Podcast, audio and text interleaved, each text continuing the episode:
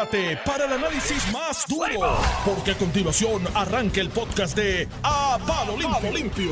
Bueno, y estamos de regreso aquí, señoras y señores, y ya está aquí con nosotros Ramón Rosario Cortés. Buenos días. Buenos días, Normando. Un placer estar aquí contigo de nuevo por la mañanita.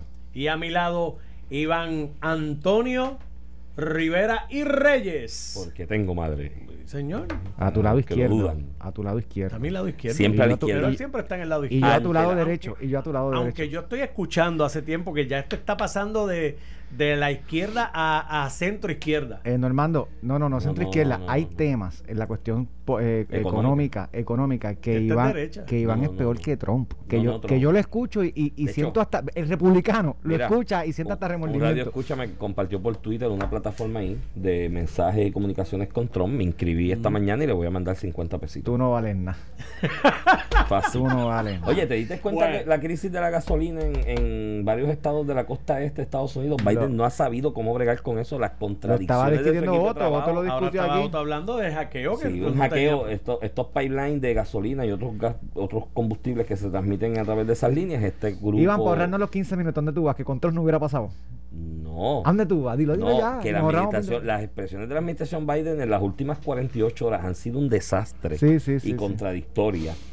Las imágenes son dantescas. O sea, yo, te- yo vi una señora echando gasolina en una bolsa plástica No, para tío. tratar de llevar, porque entonces te están limitando a X cantidad de gasolina, 10 dólares, 15 dólares. Pero, como pero tiene que ser una bolsa especial porque el- la, la gasolina no disuelve ese plástico. Tiene que ser un envase. ¡A palo limpio! Mira, ¡A palo limpio! Estamos bien. Mira, No, mira, gracias, mira. Yo no sé la agenda de ustedes, pero Pero mira, de- de- sobre ese tema, ¿Qué pasó? nadie tengo una. Ajá, pero Na- termina Suma, el tema, suma, porque suma. tengo una para Ramón. No, Es que no he visto. un bombito, mira, parece. un entre. bombito ahí, un bombito al pitcher. Antes del bombito, pero esto es importante.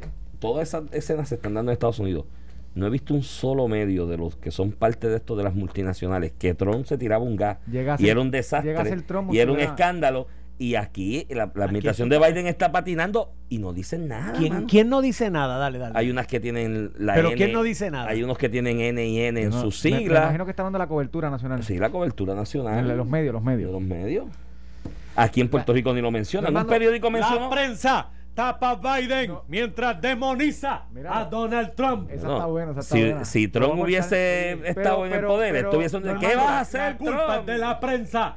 No, de Normando, Trump, pero eh, me, puedes, siempre. me puedes por lo menos coincidir que con el tema de la inmigración, que con, con Donald Trump todos los días, aquellas jaulas Ay, donde madre. tienen los Las inmigrantes. jaulas, ahora no siguen son la- jaulas, ahora son Sí, centros mira, de, sí, siguen las mismas jaulas.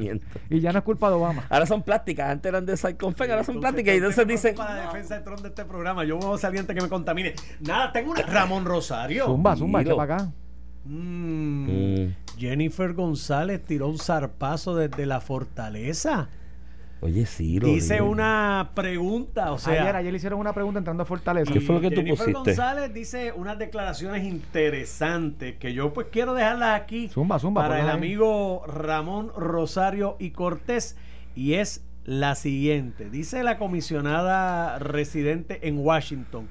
¿Cómo se percibiría en Washington un triunfo de Ricardo Rosselló como enviado al Congreso para pedir la estadidad para la isla? Dice Jennifer González que esa es la pregunta que deberán contestar los electores. Cuando uno corre, uno debe poner su nombre en una papeleta. Yo no sé si está autorizado eso o no. Do- dos Habla cosas. de la Jennifer González de la Operación Comején en el PNP. Una, No, Operación una, Comején es otro. de otro- una. Operación esa son los Son de populares. Victoria Ciudadana. Mira, mira, sí, para sí. revivir a Rosselló ahí. Sí, sin lugar a dudas, las expresiones de Jennifer González dan a entender como si no le gustara la nominación cuando ella levanta el, el problema que le puede cargar el Congreso es esa imagen. Eso es una. Dos, ella dice abiertamente que Ricardo Rosselló tiene que decir si ella apoya o no apoya eso. Yo coincido es, con eso, Normando. Este, Ricardo Rosselló debe decir si él apoya o si aceptaría si llega a ser nominado antes del evento. Yo Sí, sí, totalmente no- de acuerdo. si no hay una acción. Y tres, con esa y tres, es que obviamente Jennifer- no sería beneficioso para el Y tres, Jennifer dice, pero al final, al final él lo tiene que decir y la gente votar, ¿verdad? Y al final, no Jennifer es un voto y estadista como cualquier cualquiera de nosotros. Ahora, Normando, en primicia, mañana Ricardo Rosselló va a estar en Apalo Limpio a las 8 de la mañana. Aquí. Aquí. En Apalo Limpio. Apalo Limpio, Y le haremos la pregunta y que Ah, la no, yo me- conteste. Yo me imagino que sí. Vamos a ver qué dice, no sé lo que va a decir. Que es la primera entrevista con un medio local desde que él salió de Puerto De- Rico, porque su única entrevista Fue a New York Times. al Que New fue, York Times. que fue empresa, New empresa York Times y Noti1. empresa, Ahí empresa escrita, que, que es prensa escrita, y no tiene la misma dinámica cuando tú lo tienes en vivo, que le puedes hacer preguntas para que él conteste ahí a todo color. Así Lo que- vamos a dile, tener- dile que yo lo, lo- quiero entrevistar, que se lo- siente conmigo, yo llego hasta allá. Lo, es que todo esto es a palo limpio, papá. Esto es a palo limpio, papá. Mira hasta dónde No, tú llegas, hasta allá dónde. Pero mira, te Digo que salga de- de- del ambiente protegido. Porque Ah. Aquí, aquí no es un ambiente protegido, ¿no, hermano. ¿Cómo? Yo, le voy a hacer las preguntas. Ajá. Yo jamás par- en la vida me atreveré a decir que tú eres un ambiente protegido para un, para un, para una No, persona yo en no soy un particular. ambiente protegido para nadie. El que se sienta gente- conmigo está sujeto Yo le voy a hacer las las preguntas. que como, yo le haga. como tú dices que yo soy ambiente protegido, hay personas que piensan que tú también tienes ambientes protegidos con otras personas. No- lo que pasa es que y yo, y, y yo tampoco lo sé. Aquí le haré No, las preguntas que le toca hacer. Esas son las percepciones erradas de las personas. Exacto. Claro, pues. Sembradas con intereses particulares de otros elementos que, que quieren demonizar a la prensa. Y aquí- Pero mira, y a- es otro tema para a- otro costal. y aquí la entrevista con Ricardo Rosselló no será un ambiente protegido. Yo, le Yo voy a hacer no la hago- pregunta que todo el mundo quiere que Yo no que le hago relaciones públicas ni a mami. Si Yo- me toca. Ni yo, ta- ni- yo a mami ni- no puedo, porque se ni- murió. ni- Si ni le yo- hago ni relaciones públicas, a mí tampoco, me aparece ni por ahí. Te contesto el, el viernes. Yo te Mira, puedo contestar mañana, si Mañana tú es quieres. No, no, yo, te, yo escucharé la Le haré las preguntas que tiene que contestar. mira, este, te contesté la pregunta, Jennifer.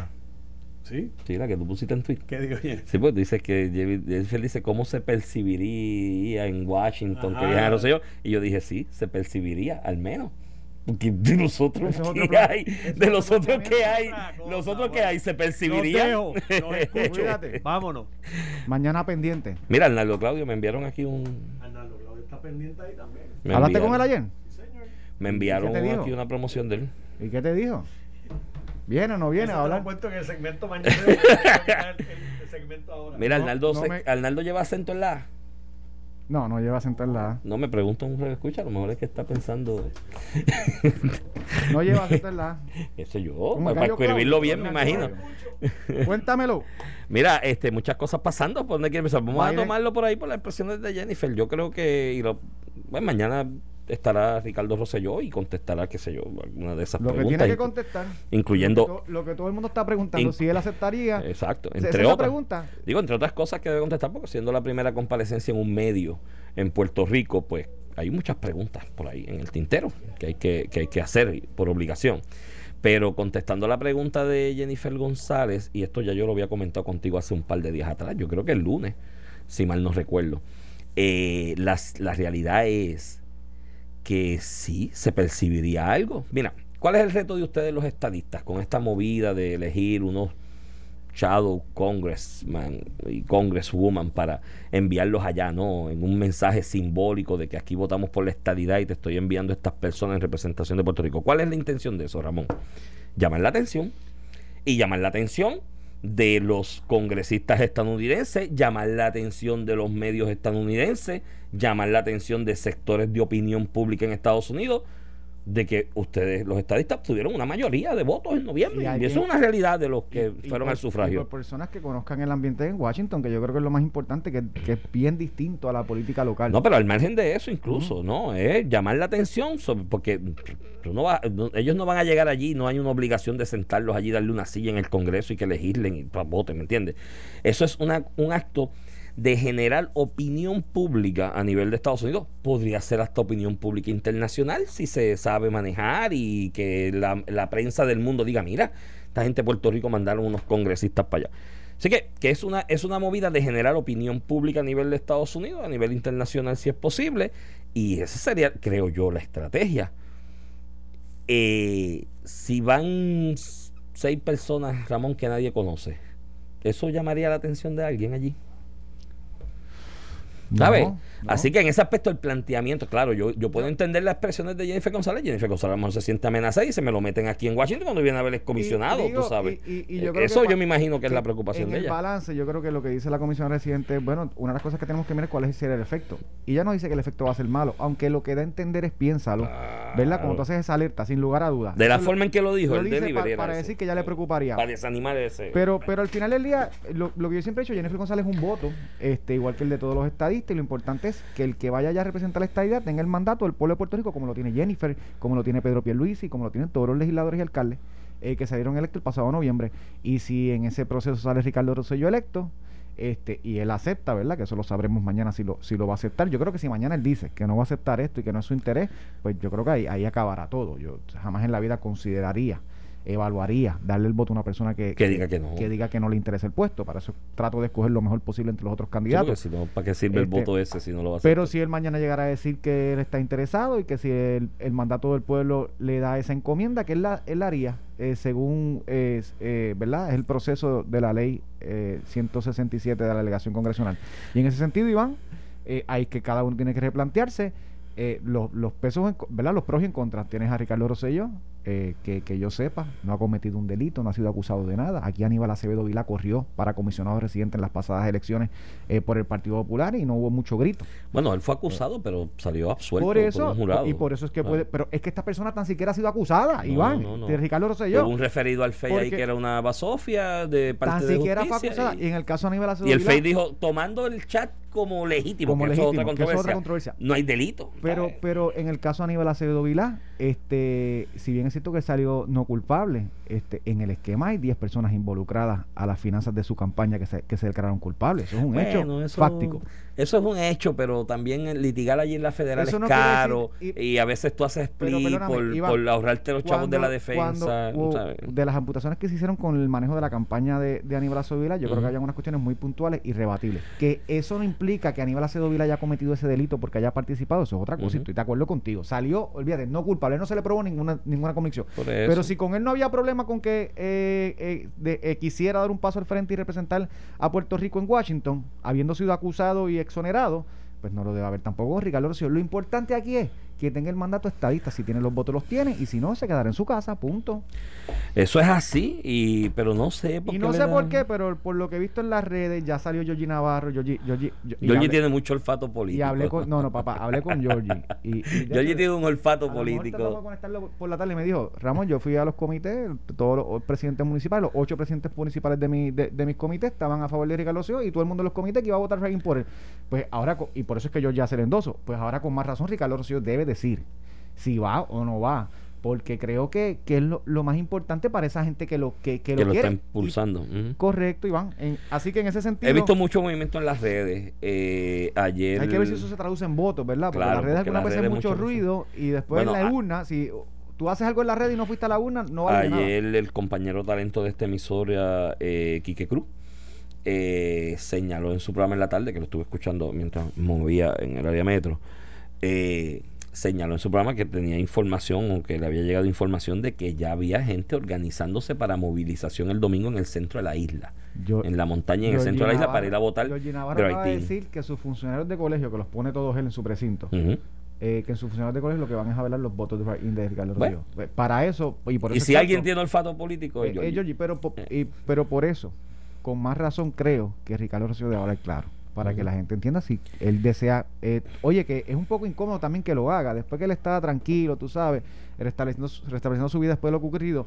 Pero eso es una decisión que le compete a él y la sabremos mañana por aquí. Sí, en Apalo. Limpio, de 8 a 9 de la mañana, Ricardo Rosselló, el primer medio que atiende este lo- a nivel local luego de verano del 2019, será este programa, Iván. No, sí, sí. Y hay que hacerle preguntas sobre este hecho y otros hechos también, siendo la primera comparecencia que, que tiene en Puerto Rico luego del llamado verano del 19. Pues sí, hay muchas preguntas que hay que contestar y que están ahí sobre el tintero. Mira, este para ir moviéndonos a otro tema, eh, escuché la entrevista del amigo Ángel Matos esta mañana con Normando sobre el tapabocas que le dio José Luis Dalmau a la Organización de la Juventud Popular sobre una resolución que emitió esa organización Bonafide, porque es una organización Bonafide del partido que tiene.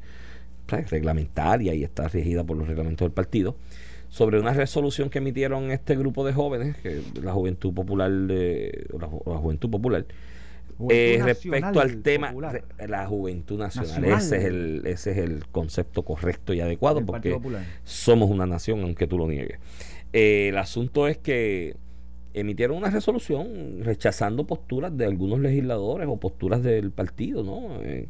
O de personas en el partido sobre el tema la de la... juventud aprobó una resolución eh, pidiendo acción contra las personas que contra las personas que se opusieron al proyecto de terapias de, de de- conversión. contra las terapias de conversión. Oye, hablando de Aníbal, ahora acabo de ver un tuit ahí de Aníbal, de Acevedo Vilá, ¿Qué dijo? ¿Qué dijo? retuiteando una noticia de un medio de Inglaterra, donde la, la, la reina de Inglaterra votó a favor de, de, de eliminar las terapias, de, de prohibir las terapias de conversión. La reina de Inglaterra. Allá, en ese tema. Y, Y, nosotros estamos... nosotros estamos en el oscurante. estamos entre el siglo III.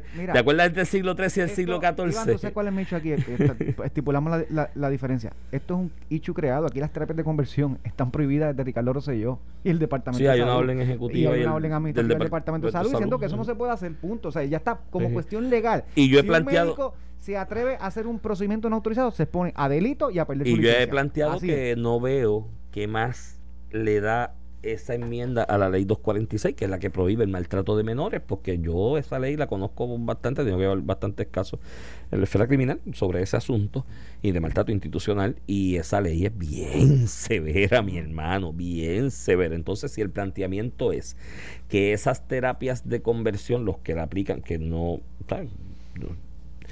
eh, yo la para mí es una atrocidad. He visto y he leído mayormente relatos de personas en Estados Unidos, no en Puerto Rico, que los han vivido y han escrito libros, reportajes, columnas de opinión en periódicos importantes de Estados Unidos. Y es verdaderamente una cosa eh, que tiene que ser repudiable, esos maltratos. Pero cualquier persona que someta quiso color de que es una terapia de conversión o que haga esa representación o que le va a sacar el diablo de adentro a alguien pensando que su eh, orientación sexual es una cuestión demoníaca. Cualquiera que haga eso y maltrate a un menor en esa psicológicamente o físicamente, está cometiendo un delito de violación a la ley 246. ¿Y sabes qué? Mi hermano, son de a cinco años por cada instancia de violación a la ley y no tiene probatoria.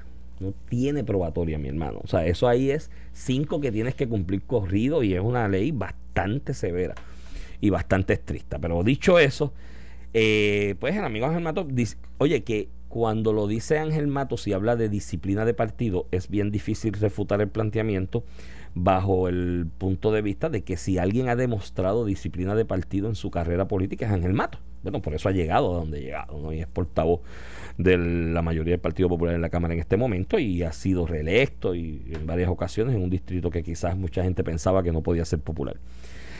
Pero, eh, dice Ángel Matos y habla de disciplina, que él ha sido muy disciplinado y demás. Habla de eh, también de que los trapos sucios se lavan en la casa, que fue más o menos el mensaje del presidente del partido. Pero el planteamiento que yo hago y la pregunta que yo hago, Ramón, es: si tú llegas en tu casa a lavar los trapos sucios en tu casa y el laundry, la puerta del laundry está cerrada, ¿dónde los lavas?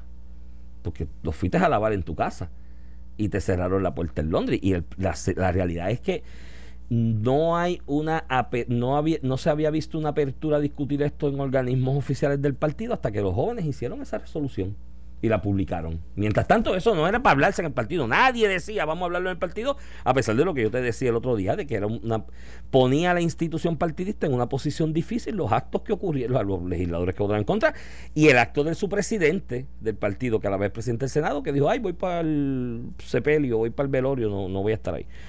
Eh, eh, eso pues hay que, hay que discutirlo. Y otra observación que yo hago, y ustedes en esto picaron adelante los penepos cuando les ocurrió, después del caso aquel de los auténticos, que el Tribunal Supremo de Puerto Rico dijo que los partidos al recibir fondos públicos y demás son de alguna manera como un tipo de instrumentalidad del Estado para viabilizar el ejercicio democrático del voto y las elecciones y demás pues ustedes los PDP arrancaron y corrieron y enmendaron su reglamento para adaptarlo a esa realidad. El Partido Popular, y mira, esto yo lo he hablado hasta con gente que ha sido presidente del Partido Popular, tiene que enmendar su reglamento para establecer métodos de que eso que le llamamos lavar los trapos sucios en la casa, pues haya unos métodos reglamentarios de cómo, cómo lavarlo.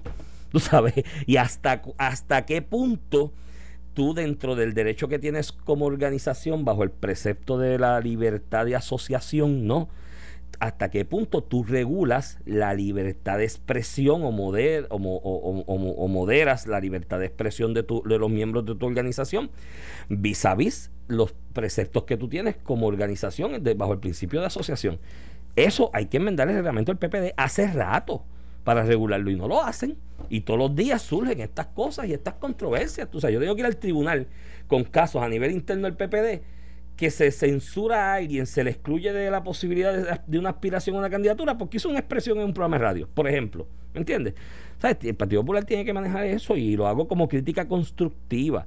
Ya es hora, se les ha pasado ya como por 10 años Pero- enmendar el pero- reglamento. Pero fíjate, yo entiendo, y, y- y fíjate que mi queja con José Luis Dalmau, eh, como presidente del partido, fue no haber tomado posición, porque las dos posiciones entiendo que pueden tener planteamientos Sí, razonables, lo- y no, en eso coincidimos. Tú y yo dijimos en ese momento, digo, te Y- dije yo a ti, que si él se paraba y decía, mira, yo estoy en contra de la, del proyecto por esto y esto y esto, yo se lo respeto Habiendo- porque él tiene y habiendo dicho eso, también entiendo que la juventud del Partido Popular levante su voz y diga, mira, nosotros estamos eh, en desacuerdo con lo que hizo el legislador de mi partido en este asunto particular. De eso se trata, ¿verdad? Que por eso es que se crean los, las organizaciones dentro de los partidos, para que la juventud tenga una voz, para que las mujeres tengan una voz, en el caso de las organizaciones progresistas de las mujeres, que en este caso también se expresaron en igual término.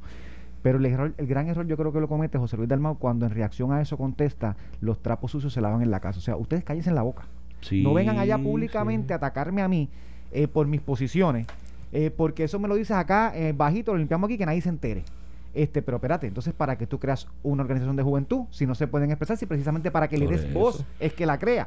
Entonces, pues, hasta cierto punto, creo que esa expresión se presta para decir que José Luis Dalmau no admite eh, eh, discusión o, o disidencia. Y pues, y eso puede ser peligroso para la institución. Iván, en otros temas, te quiero hablar de la nominación que hizo ya eh, Biden eh, al First Circuit, al primer sí. circuito de Boston del juez Helpi, que el juez Helpi fue nombrado en el 2006 por George Bush. A pesar de que fue nombrado por George Bush, sus decisiones son bien liberales.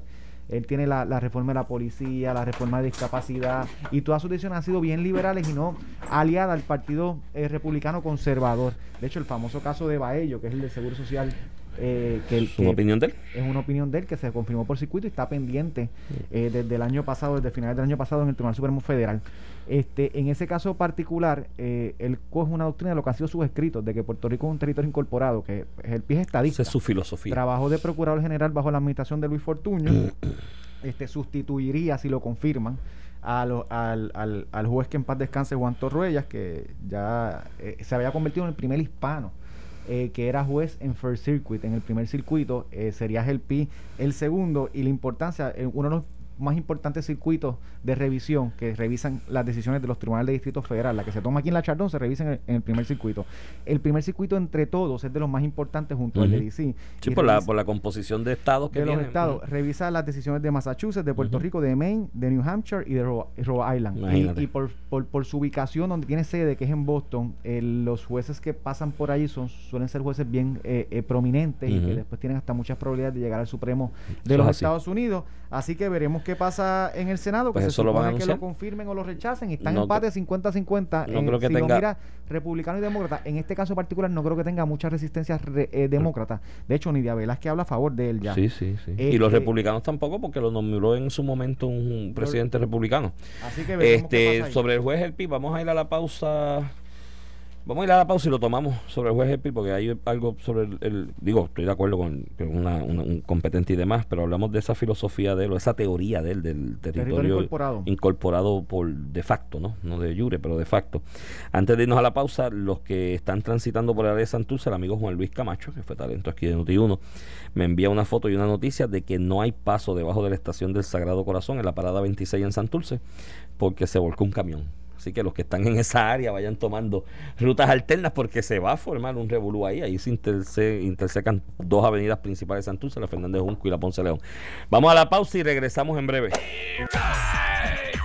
Estás escuchando el podcast de A Palo Limpio de Noti1630. De regreso aquí a Palo Limpio por Noti1 630, edición de hoy miércoles 12 de mayo del 2021.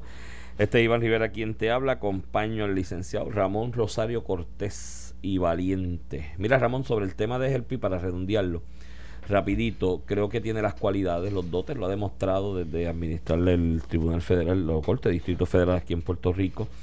Eh, los escritos de él siempre son interesantes y muy bien fundamentados. Se ve que es un escolar. Ha, ha publicado libros, ¿no? También respecto a lo que es esta teoría de él que ha ido adelantando al, a través de los años de que el territorio no incorporado de Puerto Rico, según los casos insulares, de facto se ha ido incorporando.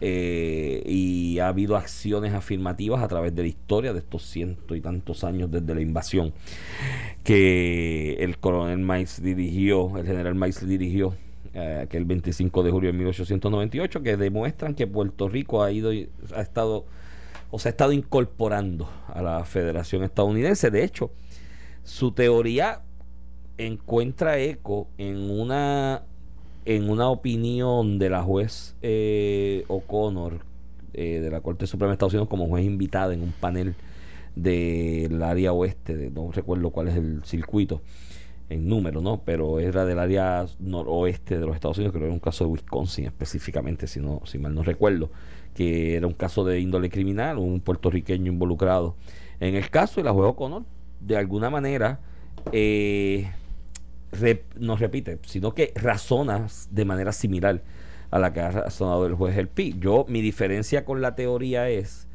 que cuando se. Y no es jurídica mi diferencia, ¿no? Eh, estrictamente jurídica, mi diferencia es política. Eh, desde el punto de vista de principios federalistas y del estudio de los sistemas federalistas que yo he realizado a través de mi vida, porque cuando en una federación se va a incorporar un territorio, aunque esto de la incorporación del territorio es típico del ordenamiento jurídico de Estados Unidos y de la constitución de Estados Unidos, como se ha interpretado.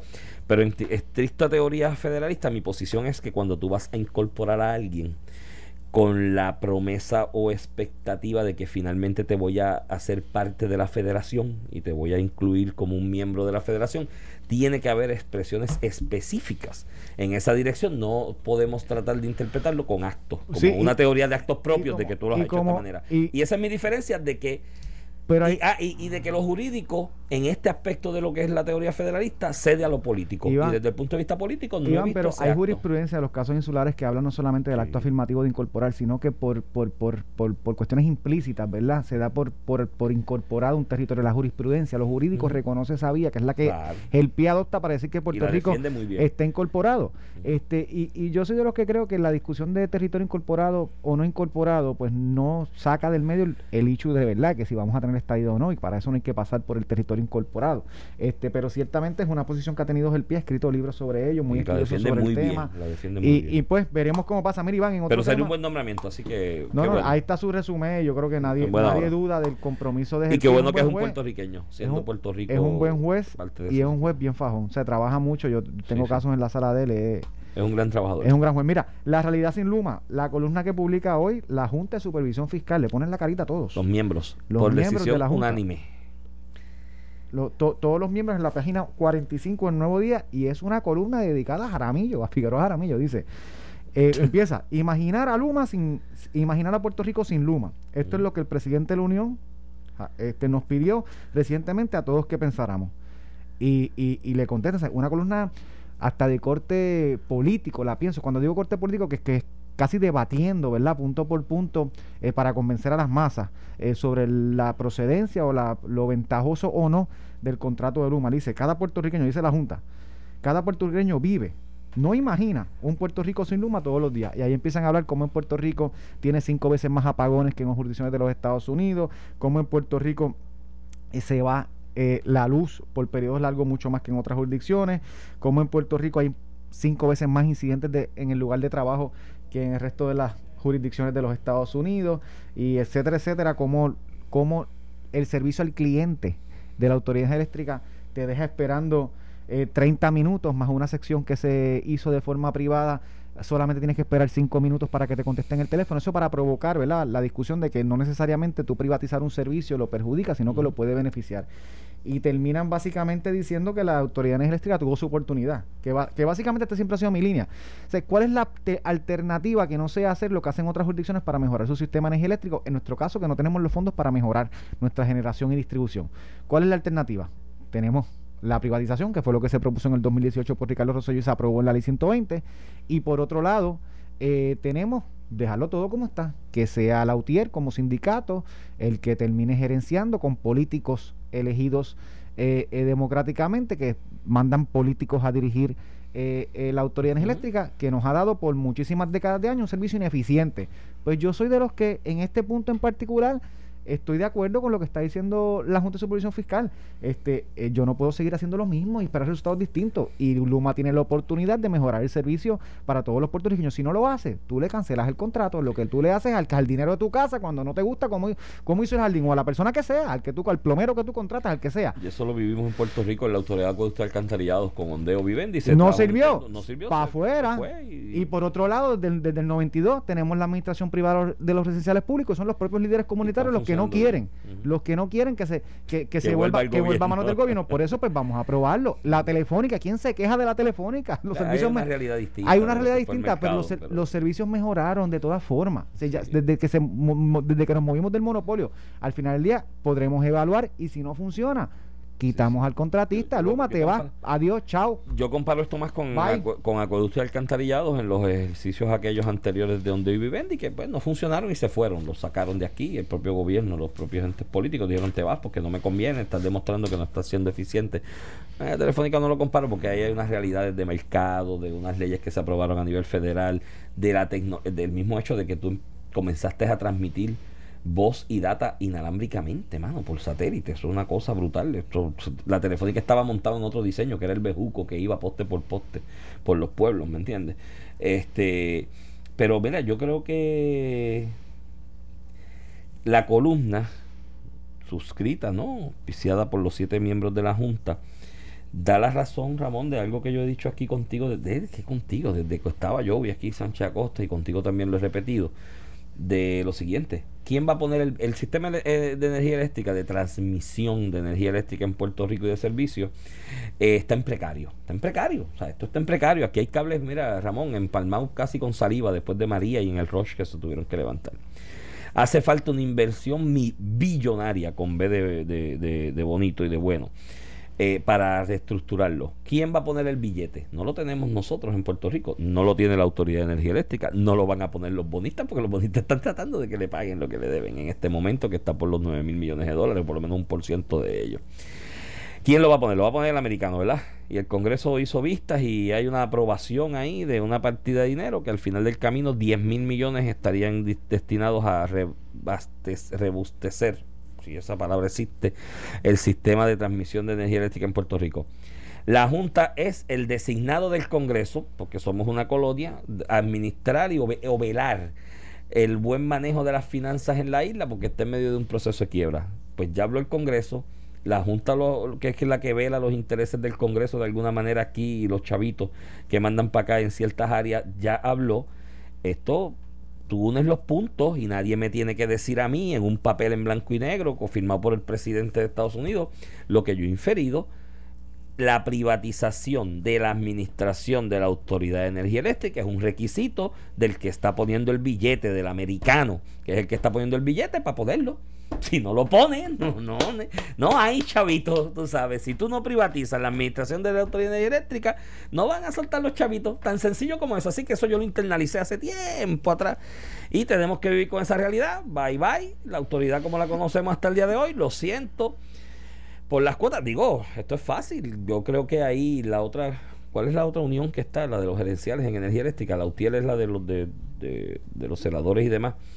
Hay otra otra unión, la UTICE. La UTICE, que es la de los gerenciales, yo creo que ellos están picando adelante. Ellos han han olfateado lo que viene y ya han dicho no. Pero si nosotros podemos trabajar con Luma, ¿sabes qué? Nos hemos reunido con ellos y esa gente son chéveres y todo.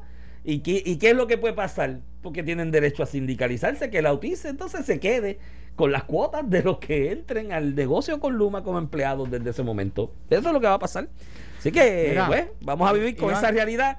Eh, y, ser- ah, y vayan despidiéndose de la cuestión de la autoridad como la conocen ahora. Y, hay, y los, los difuntos hay que celebrarle las pompas fúnebres porque si no, su espectro te persigue el resto de tu vida. Y que eso es la que hay.